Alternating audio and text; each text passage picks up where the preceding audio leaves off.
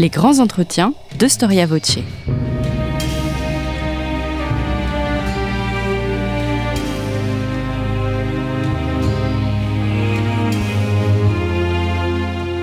On retrouve Ombline de Ternay. Chers auditeurs, bonjour et merci pour votre fidélité à Storia Voce. Comme vous le savez, nos podcasts sont gratuits. Nous avons fait le choix de ne pas faire appel à la publicité pour les financer. Alors si vous souhaitez nous soutenir, n'hésitez pas à faire un don à notre association en cliquant sur le lien indiqué dans la description de ce podcast. En faisant un don, nous vous offrirons un abonnement à Histoire et Civilisation. Merci d'avance. Jean-Marie Legal, bonjour. Bonjour. Vous êtes co-auteur aux côtés de Claude Michaud d'un ouvrage intitulé Comment la confiance vient au prince, les rencontres princières en Europe 1494-1788, publié aux presses universitaires de France. Vous livrez une analyse détaillée de pas moins de 3344 entrevues entre princes. Alors, les princes, à l'époque moderne, sont les garants de leur territoire et de leur souveraineté. Les rencontres sont à la fois un temps d'affirmation et de représentation. Mais à l'inverse, elles peuvent aussi être synonymes de vulnérabilité. Alors tout d'abord, qu'est-ce qu'une rencontre princière à l'époque moderne? Alors on a entendu par rencontre, entrevue, euh, audience, toutes euh, circonstances dans lesquelles un ou plusieurs princes euh, se rencontrent, c'est-à-dire se voient, ont des pourparlers, discutent. Alors les rencontres peuvent être de nature différente. Certaines sont liées à des rassemblements, par exemple les diètes en Allemagne. Elles peuvent être liées aussi à des congrès qui peuvent être adossés à certaines cérémonies. Par exemple, le couronnement de Charles Quint a vu affluer à Bologne en 1530 un grand nombre de princes qui étaient venus chercher une investiture ou euh, essayer de, négocier avec lui. Vous avez donc des rencontres comme ça qui sont de, de véritables congrès princiers. Vous avez aussi dans les rencontres eh bien, tout ce qui est investiture d'un par un souverain euh, de ses vassaux.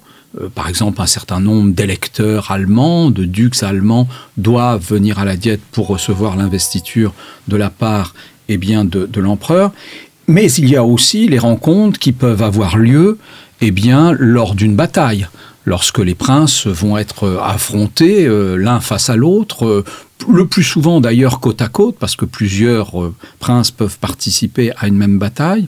Et puis il y a toutes les rencontres qui sont un peu des rencontres fortuites, à l'occasion de leur itinérance, de leur déplacement, lorsqu'ils passent en quelque sorte dans une ville, eh bien, euh, où il y a un prince euh, souverain, il cherche à le rencontrer il demande donc une audience.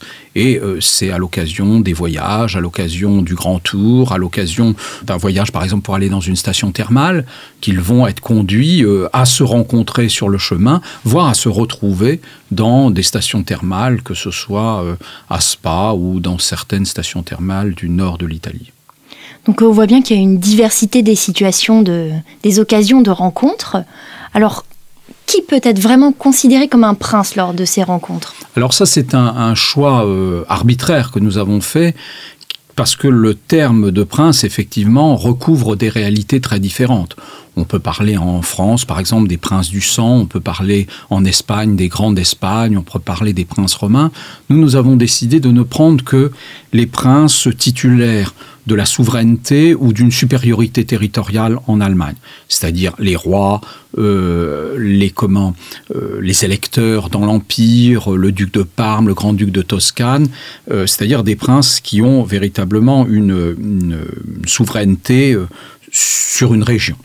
Nous avons, et puis l'empereur, nous avons aussi mis le pape, évidemment, puisqu'il était à la tête des États euh, pontificaux.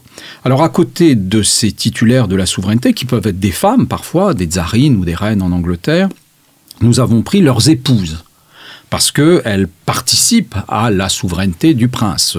Dans, dans, le mariage chrétien, ils ne font plus qu'une seule chair, et donc nous avons décidé de les considérer ensemble.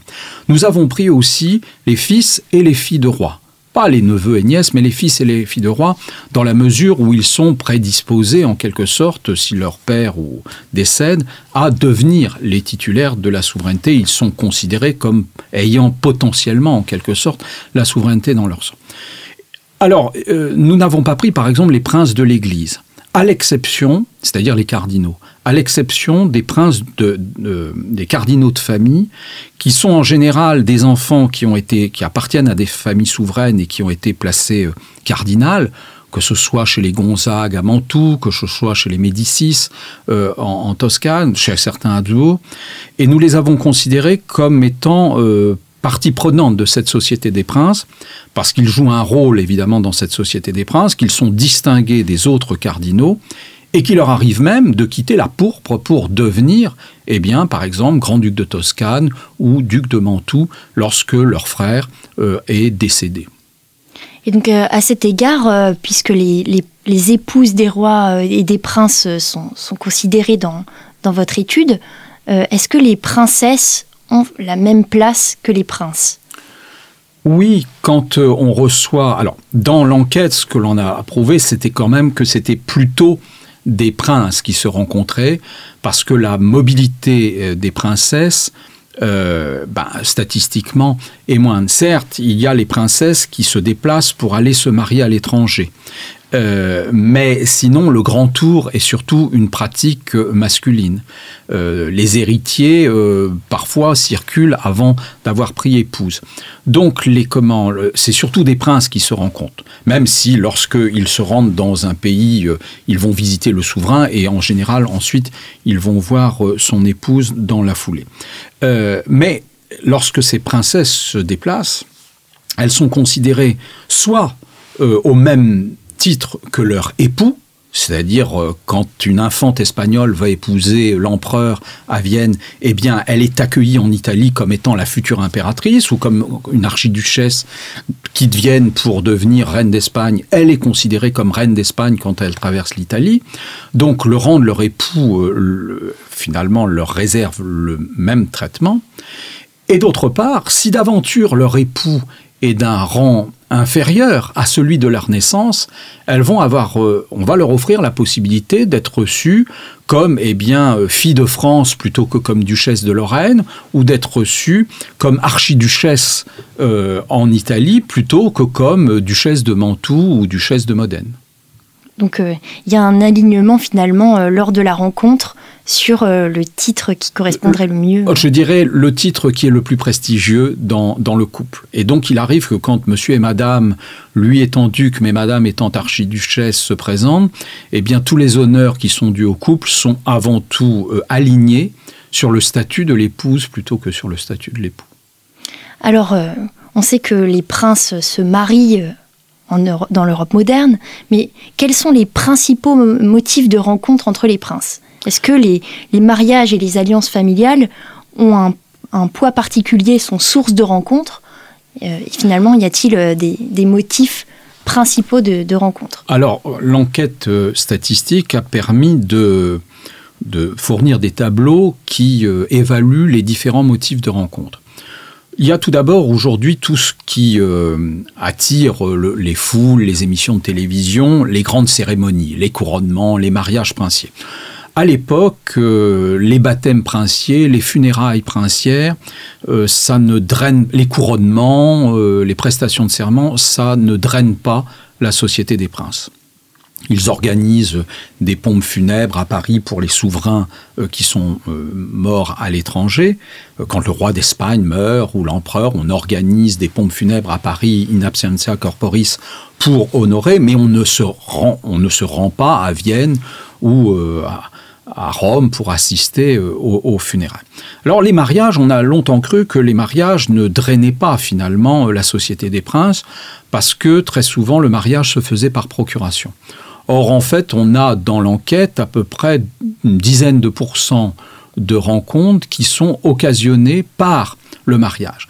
Car même s'il y a eu mariage par procuration, la princesse qui rejoint son époux donc dans son royaume, puisque le principe est quand même celui de la virilocalité, c'est-à-dire l'épouse va vivre au domicile de son époux, eh bien, euh, elle est souvent accompagnée par un frère, une jeune fille ne circule pas seule, ou par sa mère. De sorte que les rencontres, euh, euh, les mariages sont l'occasion de rencontres. Et puis, ces princes qui circulent en Europe ont et seuls ont parfois, à l'occasion de leur déplacement, euh, traversé des cours où ils ont pu repérer euh, les filles euh, avec qui ils étaient susceptibles de convoler. Et même si le choix des parents et les choix politiques sont déterminants, les affinités peuvent entrer en ligne de compte et le fait d'avoir repéré en quelque sorte les, les, les, jeunes filles avant peut être euh, finalement euh, considéré comme participant à ces rencontres liées au mariage. Alors, les rencontres, quels sont leurs, motifs? Il y a tout d'abord euh, la guerre et la paix. Même si statistiquement, durant notre époque, eh ça a tendance à diminuer. Je dirais qu'au XVIe siècle, on a tendance à se rencontrer plutôt pour essayer de négocier la paix ou éviter la guerre, alors qu'au XVIIIe siècle, les princes ne s'occupent plus de ces questions de prévention de la guerre ou de pacification après un conflit, mais se rencontrent plutôt pour signer des alliances militaires, assister à des revues militaires, se rendre dans des académies militaires, et puis euh, éventuellement se rencontrent parce qu'ils sont sur le chemin de la guerre. Il y a un paradoxe qui est que au XVIe siècle, la rencontre princière est dangereuse mais lorsqu'ils se rencontrent, c'est pour la paix. Alors que finalement, au XVIIIe siècle, si je caricature un peu, eh bien, euh, ils ne craignent plus pour leur personne, mais euh, les comment, les rencontres ont de plus en plus euh, pour motif, eh bien, la culture militaire des princes. Ce qui progresse durant notre période, c'est les voyages liés au grand tour, à la connaissance du monde, euh, au voyage du divertissement. Alors on pourrait dire, bah, finalement, il y a une forme de privatisation de ces voyages et euh, les intérêts d'État ne sont plus en jeu. Sauf qu'il n'y a pas que la connaissance du monde qui est en jeu. Il y a la reconnaissance euh, par leurs homologues de leur statut. donc c'est un jeu de reconnaissance mutuelle qui se joue. Et puis il y a aussi pour eux la question de la reconnaissance par euh, ce qu'on appelle l'opinion publique. Ces princes euh, vont de plus en plus non seulement rencontrer pas tant leur père que se mêler avec la noblesse, aller au théâtre, aller dans les salons et en quelque sorte euh, essayer de se constituer une reconnaissance, pas seulement par leur père, mais aussi par l'opinion publique. Et donc, si on extrapole un peu cette, cette réflexion, est-ce qu'on peut dire qu'il y a des rencontres sans intérêt politique qui ont lieu, finalement? On pourrait penser qu'à partir du moment où ce n'est pas un voyage officiel, mais un voyage incognito, on en reviendra tout à l'heure, eh bien, euh, il n'y a plus que euh, la sensibilité des princes qui est en jeu. Euh, je crois que tout voyage, même d'un prince qui circule le plus librement et le plus privativement possible, a une dimension politique. Parce que, outre ces voyages, ces rencontres de passage faits à l'occasion d'un déplacement, ce qui progresse aussi considérablement entre le XVIe et le XVIIIe siècle, ce sont les rencontres familiales. Au fond, au XVIe siècle, une princesse quittait sa famille, euh, un frère monté sur un trône distinct de celui de son autre frère, et puis, sauf éventuellement pour une diète, un congrès, ils ne se revoyaient plus. Regardez, Charles Quint et Ferdinand, ils ne se sont pas vus énormément, ces deux frères-là. Euh, au XVIIIe siècle, il y a énormément de rencontres entre des parents et des enfants. Les enfants ont quitté le domicile parental, donc le royaume, souvent les filles de leur père. Eh bien, il y a euh, des rencontres, soit parce que, eh bien, par exemple, Louis XV, qui a eu beaucoup de filles, n'en a marié qu'une, elle est devenue euh, duchesse de Parme, à part trois fois, elle est venue voir son père en, France. Alors que quand Marie-Thérèse, l'épouse de Louis XIV, a quitté euh, son père Philippe, V, Philippe IV d'Espagne, eh ben, ils ne se sont jamais plus revus. Euh, Marie-Antoinette, par exemple, qui est restée dans l'histoire sous le nom de Habsbourgeoise, bah, a rencontré ses frères parce que aussi bien son frère Ferdinand, euh, son frère Joseph sont venus, Maximilien également, la voir à plusieurs reprises. Je crois qu'il y a cinq rencontres de, Marie-Antoinette avec ses frères et sœurs. Euh, enfin ses frères surtout, euh, à, Versailles. Euh, ce qui montre que les relations familiales perdurent. Et c'est en quelque sorte l'amitié des princes qui se joue et qui peut avoir une connotation quand même politique. Alors vous avez rapidement évoqué euh, le, voyage incognito. Qu'est-ce que le voyage incognito des princes? Alors il se trouve que au XVIe siècle, la plupart des voyages princiers sont des voyages officiels, avec des escortes lourdes en termes de bagages, de courtisans, euh, de domestiques, euh, et puis une escorte militaire. Cela peut représenter de véritables villes ambulantes avec plusieurs milliers de personnes. ces rencontres, d'ailleurs, euh, très souvent, on le verra peut-être à un autre moment, sont des rencontres où euh, on se voit sur des frontières, sur un fleuve, parce qu'on hésite à s'aventurer chez l'autre. Tout cela est donc très protocolaire, très lourd, très onéreux, aussi bien pour celui qui se déplace que pour celui qui reçoit. À la fin du XVIe siècle, on voit se développer non pas un voyage clandestin, mais un voyage incognito, où tout le monde sait parfaitement qui est le prince. Sauf que celui-ci, en déplacement à l'étranger, a décidé de ne plus apparaître sous le nom de roi de France ou d'archiduc ou euh, d'empereur, mais il a décidé de prendre souvent un titre nobiliaire, euh, un titre de comte, de marquis, euh, et il circule sans vouloir être trop accaparé par une suite nombreuse, coûteuse, qui le ralentit dans ses déplacements, euh, et il ne veut pas non plus être, euh, en quelque sorte, enfermé dans le carcan des harangues que les notables vont lui adresser à l'entrée dans une ville, des entrées qu'il va devoir faire, de tout ce rituel protocolaire. Et donc ces princes veulent vivre dans leur liberté pour circuler plus économiquement, plus discrètement, et pouvoir en quelque sorte aller où ils veulent sans forcément entrer dans des théâtres, etc., sans vouloir euh, que tout euh, l'apparat du décorum euh, qui doit les entourer normalement soit déployé. C'est donc un, moyen pour le prince de rester souverain. Tout le monde sait qui ils sont et il faut d'ailleurs être prudent dans les égards qui leur sont réservés. Euh, tout en finalement ne leur infligeant pas un protocole trop lourd. Alors le voyage peut être incognito et la rencontre ne pas l'être. Mais on peut aussi avoir euh, des rencontres qui sont incognito, c'est-à-dire que euh, on va alléger pas seulement le, voyage, toutes les obligations cérémonielles qui ont lieu lors d'un déplacement, mais on va aussi faire en sorte que dans la rencontre incognito, eh bien, euh, les deux souverains qui se rencontrent ne soient pas embarrassés par euh, le protocole de cour, car si le rapport hiérarchique entre deux princes est à peu près évident, la question du prince étranger qui vient à la cour mais qui n'est pas de la cour euh, provoque toujours le problème du rapport hiérarchique, par exemple, entre un duc de Mantoue et un grand d'Espagne, qui lui aussi peut être duc et plusieurs fois duc, sauf que l'un est un duc souverain, alors que l'autre est quand même le sujet euh, du roi de Castille ou du roi d'Aragon. Donc euh, il y a des voyages incognito et des rencontres incognito, et il y a une inflation au cours du XVIIe et du XVIIIe siècle de ce mode en quelque sorte de, déplacement. Et euh, si on raisonne un petit peu en miroir, est-ce qu'on peut dire que plus un prince est puissant, moins il se déplace et plus il reçoit les autres princes finalement? Ça dépend à quelle époque on se positionne. Au XVIe siècle, euh, la, comment, la sédentarité n'a rien à voir avec la souveraineté. Tout simplement parce que les princes sont souvent à la tête de monarchies composites. Ils doivent donc se déplacer dans les différents territoires.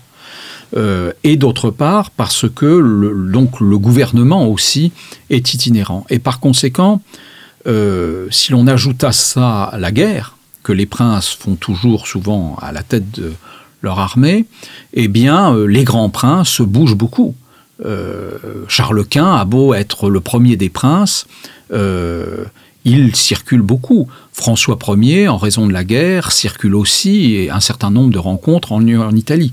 Même au début du, XVIe siècle, les papes circulent encore pour rencontrer le roi de France, l'empereur, euh, à Bologne, à Nice, euh, à comment, euh, à Busseto, à Luc, ils sortent de leur domaine. Après, ce sera moins le cas.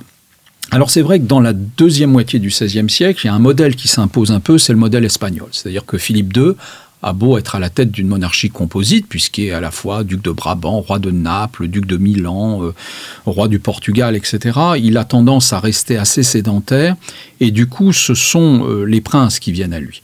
Et au XVIIe siècle, on a effectivement une sédentarisation euh, des princes les plus puissants, et pour les plus modestes, eh bien, des voyages, notamment de princes euh, italiens qui viennent en France ou en Espagne. Au XVIIIe siècle, c'est plutôt des princes euh, allemands qui se déplacent, soit pour venir en France, soit pour venir euh, en, Italie. Néanmoins, dans la seconde moitié du XVIIIe siècle, un certain nombre de, grands princes, des rois de Suède, des rois du Danemark, des rois de et puis l'empereur évidemment, Joseph II notamment, n'hésitent pas à circuler et donc euh, à dissocier à nouveau euh, sédentarité et, souveraineté.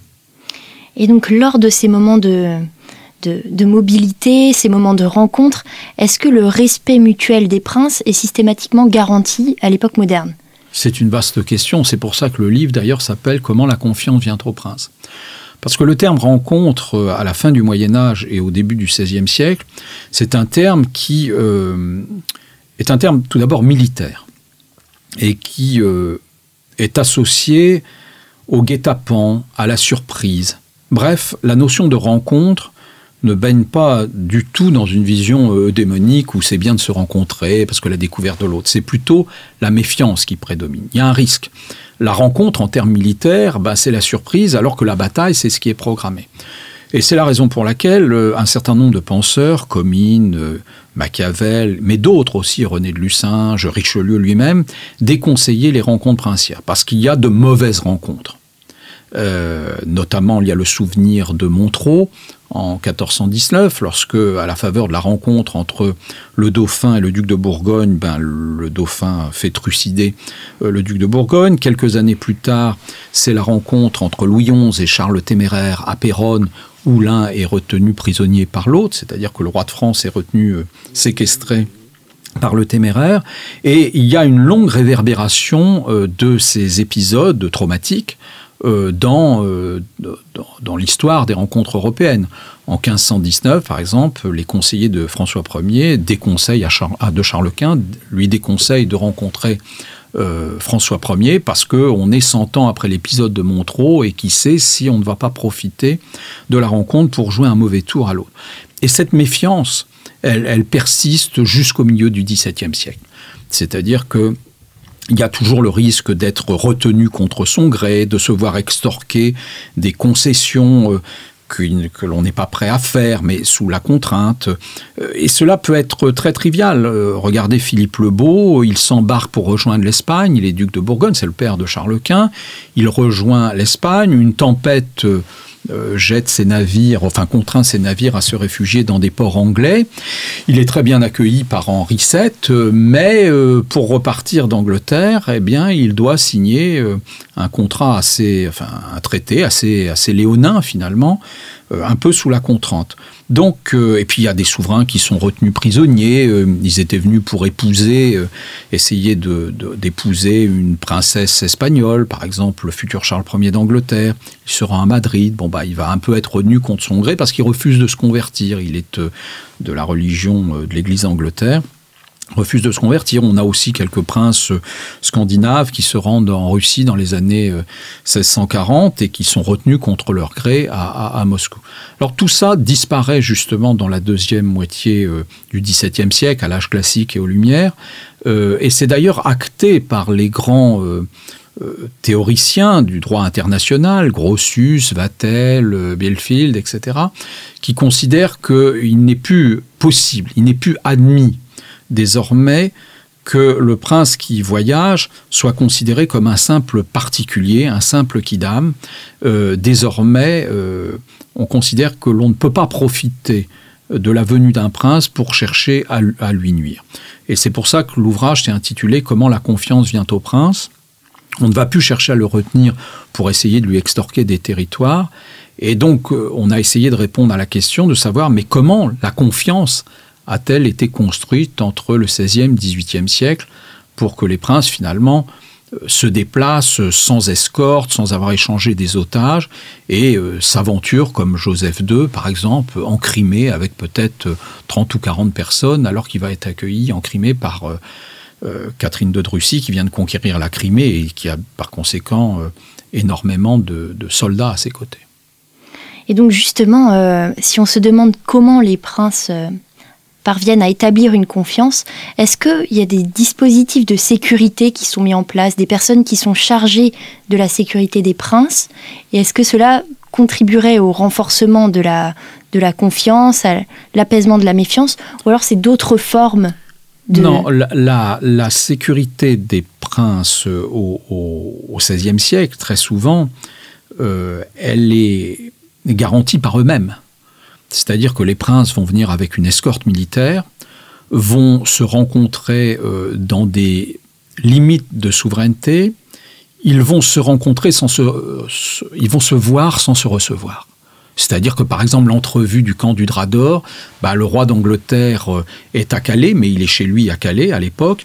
Euh, le roi de France est installé à Boulogne, et puis on va se rencontrer dans un no man's land intermédiaire, que ce soit euh, au moment du Drap d'Or ou que ce soit lors de la rencontre de 1532 entre Henri VIII et François Ier.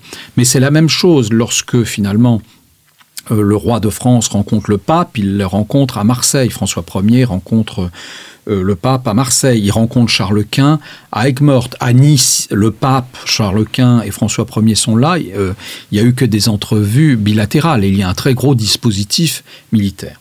Alors, au XVIe siècle, lorsque, par exemple, Charles Quint s'aventure en France ou lorsqu'il se rend à Rome, euh, dans ces cas-là, il s'aventure au cœur du dispositif de euh, princes qui peuvent être considérés comme ses rivaux, voire ses, adversaires ou, ses ennemis euh, passés. Et dans ces cas-là, il faut essayer de d'accueillir euh, en s'abandonnant pour celui qui vient à celui qui accueille. Et donc, il s'agissait de voir comment s'est construite cette confiance, indépendamment de ses rencontres où chacun était de son côté avec son armée, euh, où éventuellement on échangeait des otages, etc. Et donc il y a deux dispositifs qui nous sont parus euh, essentiels dans la construction de cette confiance.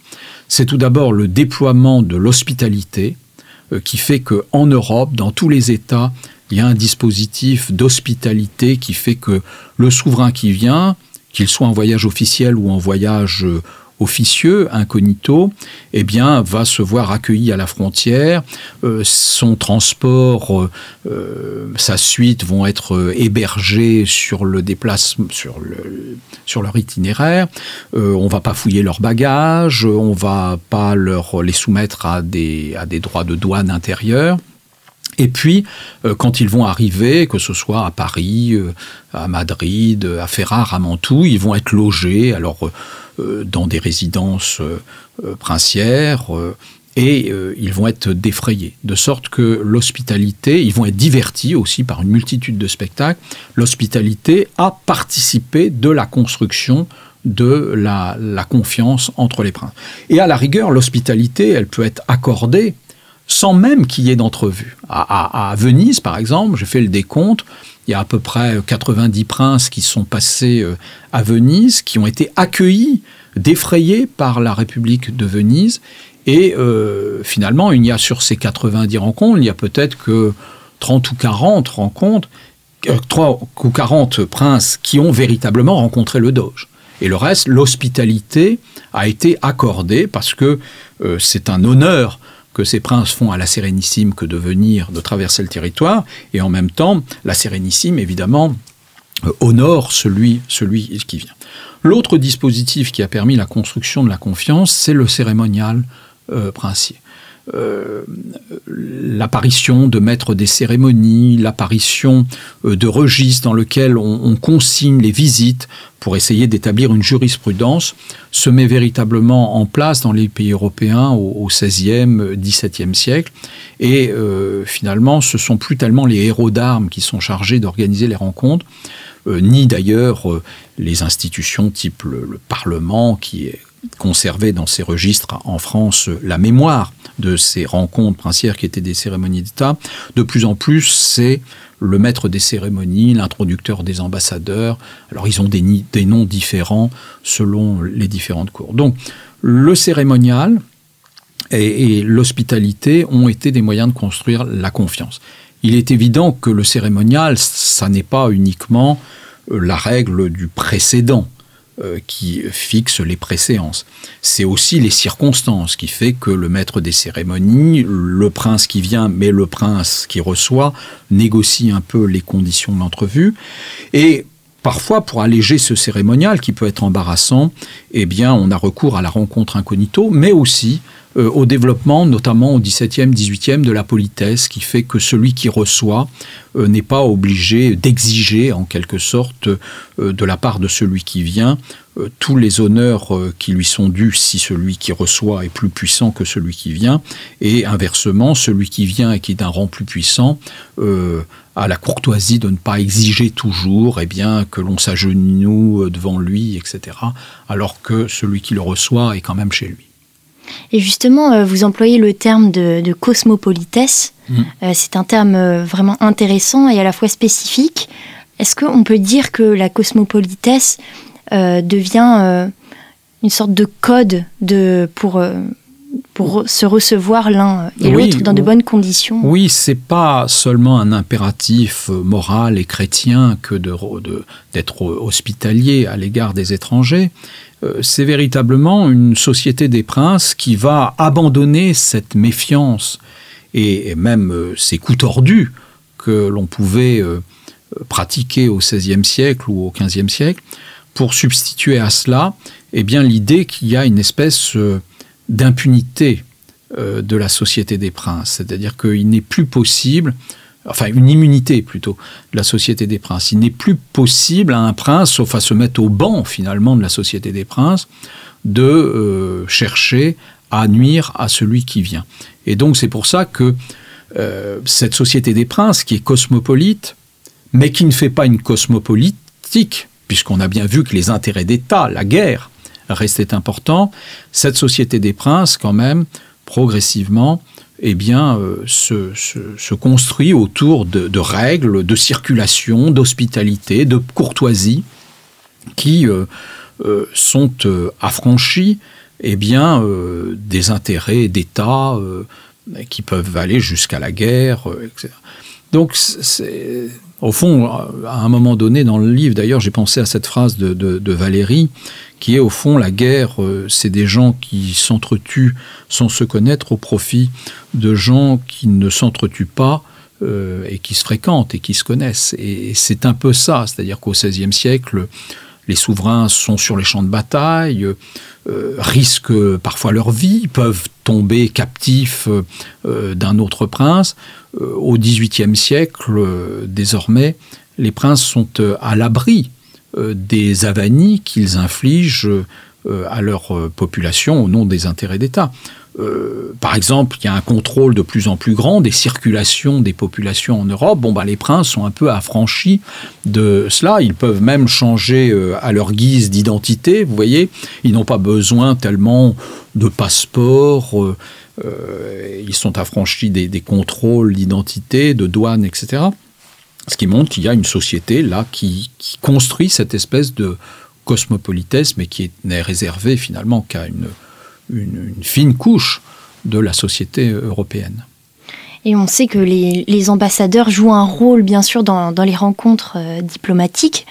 Alors, est-ce que les ambassadeurs ont le même, le même, la même reconnaissance euh, que les princes à l'étranger, les mêmes droits? Et quel rôle jouent-ils euh, lors des rencontres? Alors c'est vrai qu'on aurait pu penser que puisque le système des ambassadeurs en résidence permanente, munis d'une délégation de signature, euh, se met en place au XVIe siècle, les princes n'auraient plus besoin de se rencontrer. Euh, le paradoxe, c'est que lorsque se met en place euh, ce, réseau de, résidents, de plénipotentiaires, d'ambassadeurs, ils vont très vite avoir une immunité au XVIe siècle que les princes n'ont pas. Un prince, c'est être prince chez soi, dit l'un des juristes que je cite, Gentili. le prince, il est prince chez lui. Dès qu'il sort de son royaume, il est un particulier comme un autre au XVIe siècle. Alors que l'ambassadeur, lui, s'est vu progressivement reconnaître des prérogatives, une immunité qui fait que il porte la dignité de son maître. Et il est paradoxal de voir qu'au XVIIe, XVIIIe siècle, euh, les ambassadeurs sont parfois plus arqueboutés sur la défense des prérogatives de préséance de leur maître que ceux-ci qui circulent incognito et qui laissent finalement euh, euh, les questions de préséance être principalement défendues par leurs ambassadeurs. Il suffit de voir par exemple ce qu'on appelle la grande ambassade de Pierre le Grand à Vienne en 1698 Pierre le Grand euh, accompagne ses ambassadeurs, c'est pas ses ambassadeurs qui l'accompagnent. Il voit lors d'une fête, euh, fête euh, en forme de fête villageoise, où l'empereur du Saint-Empire joue le rôle d'hôtelier et qui accueille quelqu'un qui est déguisé en, voyageur et qui est le tsar, alors que dans le même temps, l'ambassadeur, les ambassadeurs russes n'ont toujours pas eu l'audience officielle auprès l'empereur. Donc, euh, ce qui, il y a une espèce de dissociation des rôles. Le prince voyage incognito, rencontre ses pairs euh, sans trop s'embarrasser de questions protocolaires, même si il faut quand même lui témoigner euh, des égards dus à son rang, pendant que les ambassadeurs discutent véritablement, fermement, pas seulement des intérêts politiques, mais également des, de la reconnaissance, d'où les conflits très célèbres euh, à Rome, à Londres, est-ce que l'ambassadeur d'Espagne ou de France a le droit de laisser euh, la priorité euh, au carrosse de l'ambassadeur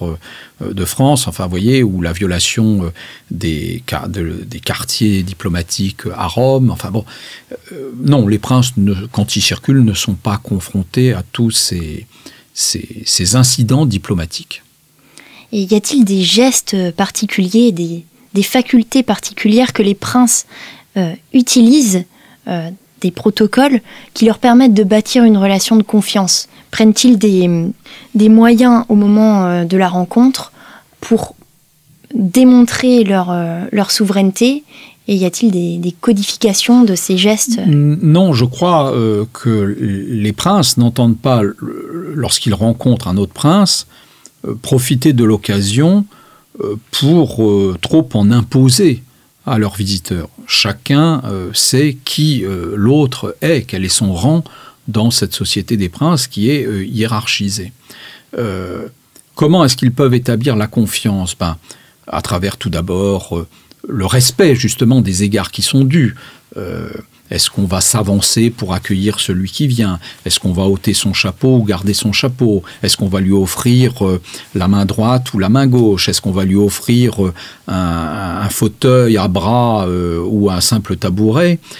Tout ça, ce sont en quelque sorte les préliminaires de la rencontre. Après, il peut se créer ou ne pas se créer une certaine intimité à la faveur des chasses, des spectacles, du fait qu'ils vont rester plus ou moins longtemps.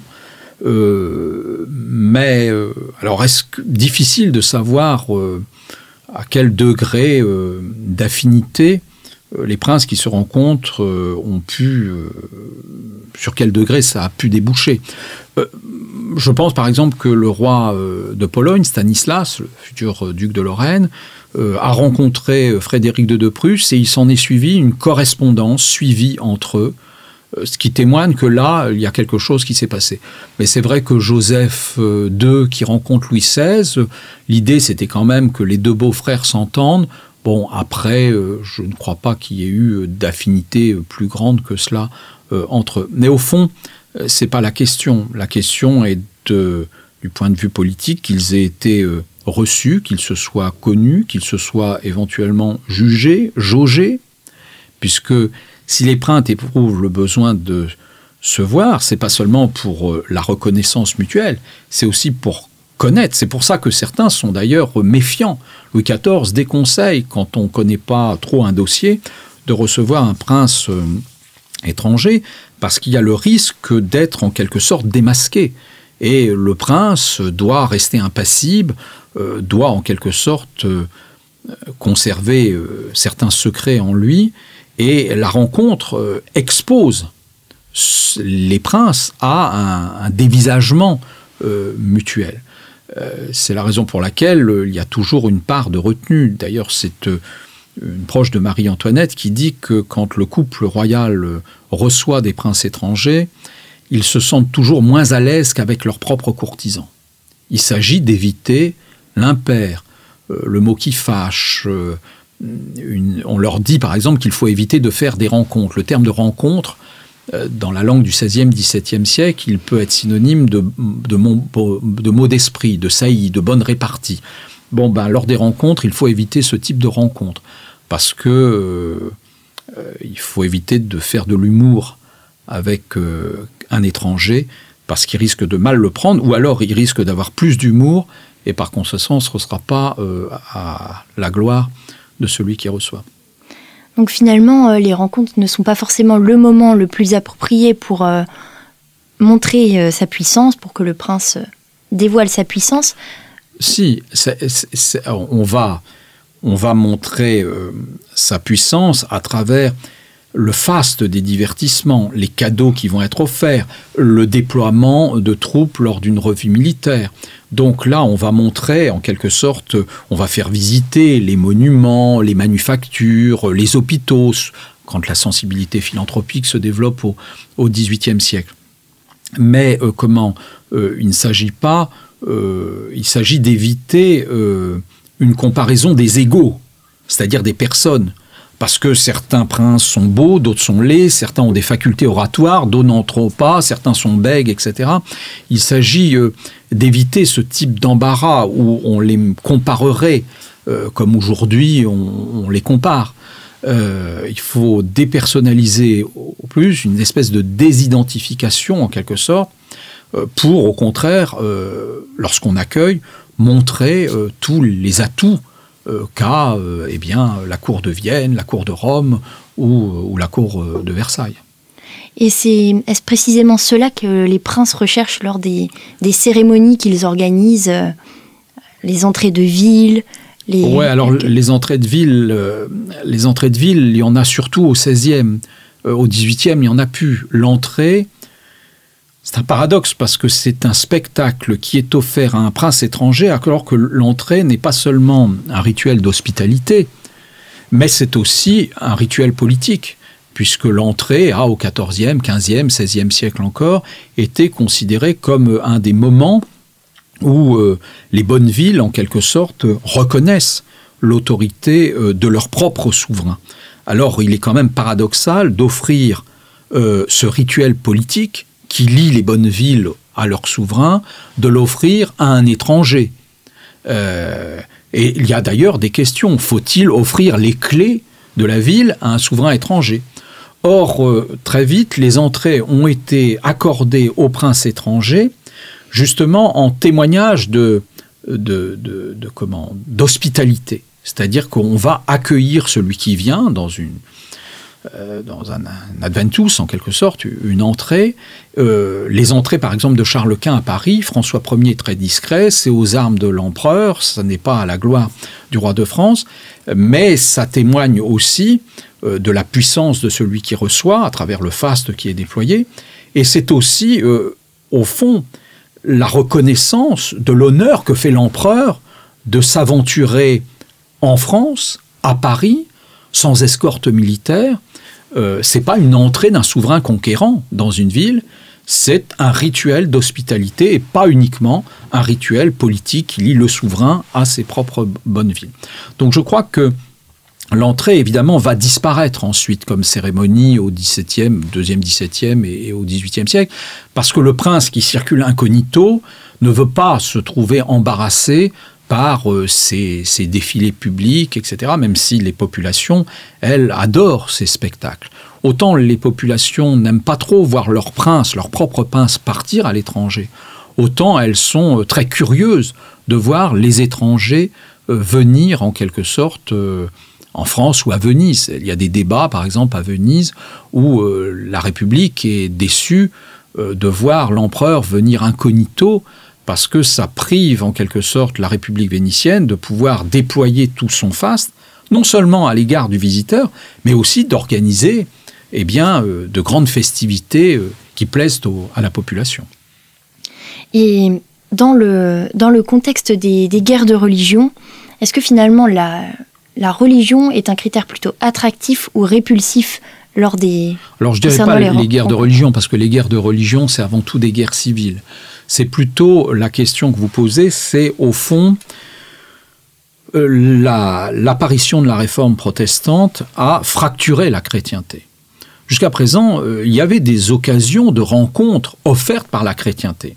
Le fait, par exemple, que les princes partaient parfois en croisade ensemble. Alors il y a quelques princes italiens qui continuent d'aller en quelque sorte sur la frontière euh, euh, hongroise pour combattre le turc, mais enfin ça n'est plus massif. Regardez par exemple à la bataille de Lépante, qui est euh, conçue comme une croisade. Ben, il y a le capitaine général, c'est un bâtard, c'est Don Juan d'Autriche, et je crois que le prince le plus insigne qui est présent, c'est le duc d'Urbino. Il n'y a pas le roi de France, il n'y a pas le roi d'Espagne en personne. Donc la chrétienté offrait à travers les croisades, à travers les conciles, à travers les pèlerinages internationaux, l'opportunité pour les princes de se croiser. Or, euh, finalement, la croisade ne relève plus que d'un imaginaire qui ne trouve pas de réalisation concrète. Les princes pèlerinent de moins en moins à l'extérieur de chez eux. Ils y envoient des pèlerins en quelque sorte par procuration.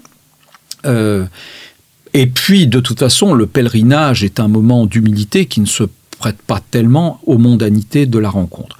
Les conciles, euh, le concile par exemple de, de, Trente, eh bien, euh, les princes n'y viennent pas, alors qu'un siècle et demi auparavant, l'empereur avait convoqué les conciles de Constance, etc.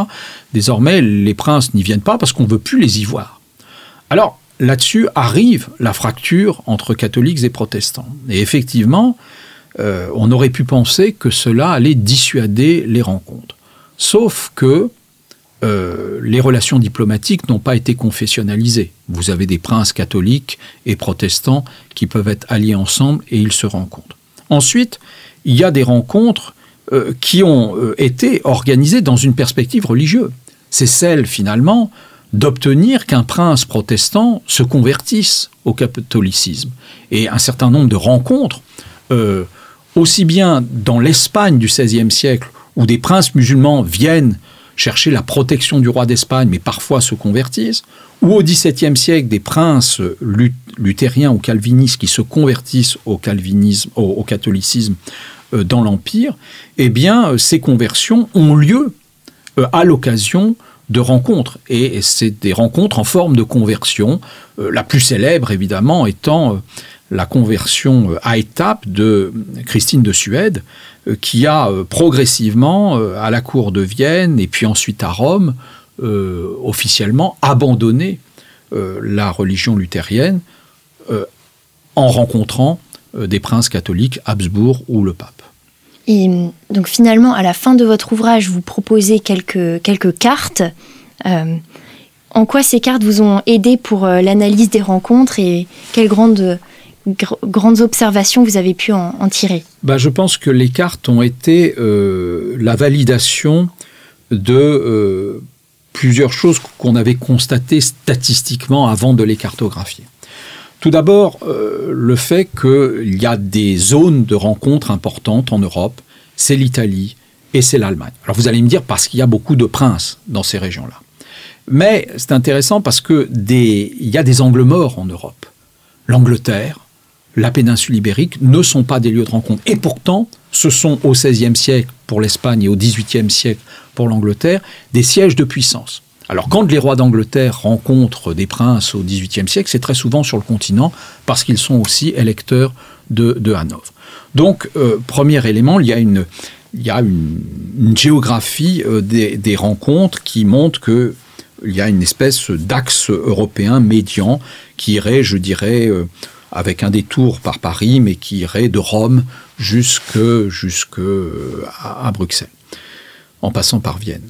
Euh, autre élément aussi, c'est que au XVIe siècle, il y a une très grande dispersion des rencontres princières, alors qu'au XVIIIe siècle, on a une concentration dans des villes de résidence ou des capitales. Ce qui montre que l'hospitalité fait que, eh bien, désormais, on se rencontre, par exemple, en France, non plus aux frontières, mais on se rencontre à Versailles, ou à Paris, ou à Fontainebleau, ou à Saint-Germain-en-Laye. Ensuite, euh, autre conclusion cartographique, c'est que vous venez de terminer en me posant une question sur la fracture religieuse. Ben, la ville qui a été celle où les princes se sont le plus rencontrés de toute l'époque moderne, que ce soit au XVIe ou au XVIIIe siècle, c'est Rome. Non pas parce qu'ils viennent voir le pape, mais parce qu'ils descendent en Italie dans le cadre de voyages d'agrément, de grands tours. Ils descendent parfois plus bas à Naples et euh, eh ben, ils se voient euh, se voit à Rome. Alors, soit ils voient le pape, soit euh, quand ils sont protestants, c'est un peu difficile, mais parfois ils le rencontrent, ou le, futur tsar, Paul Ier, et puis ils se rencontrent entre eux. Euh, le luthérien Gustave de Suède rencontre Joseph II, l'empereur catholique, à, Rome, au XVIIIe siècle. Euh, donc la cartographie euh, a été intéressante de ce point de vue-là. Elle a montré justement une concentration dans certains lieux. Elle a montré aussi une hiérarchie des lieux de rencontre qui ne correspond pas forcément à ce qu'on appelle aujourd'hui l'Europe des capitales. Il y a eu beaucoup de travaux sur l'Europe des capitales 18e, 19e, 20e siècle.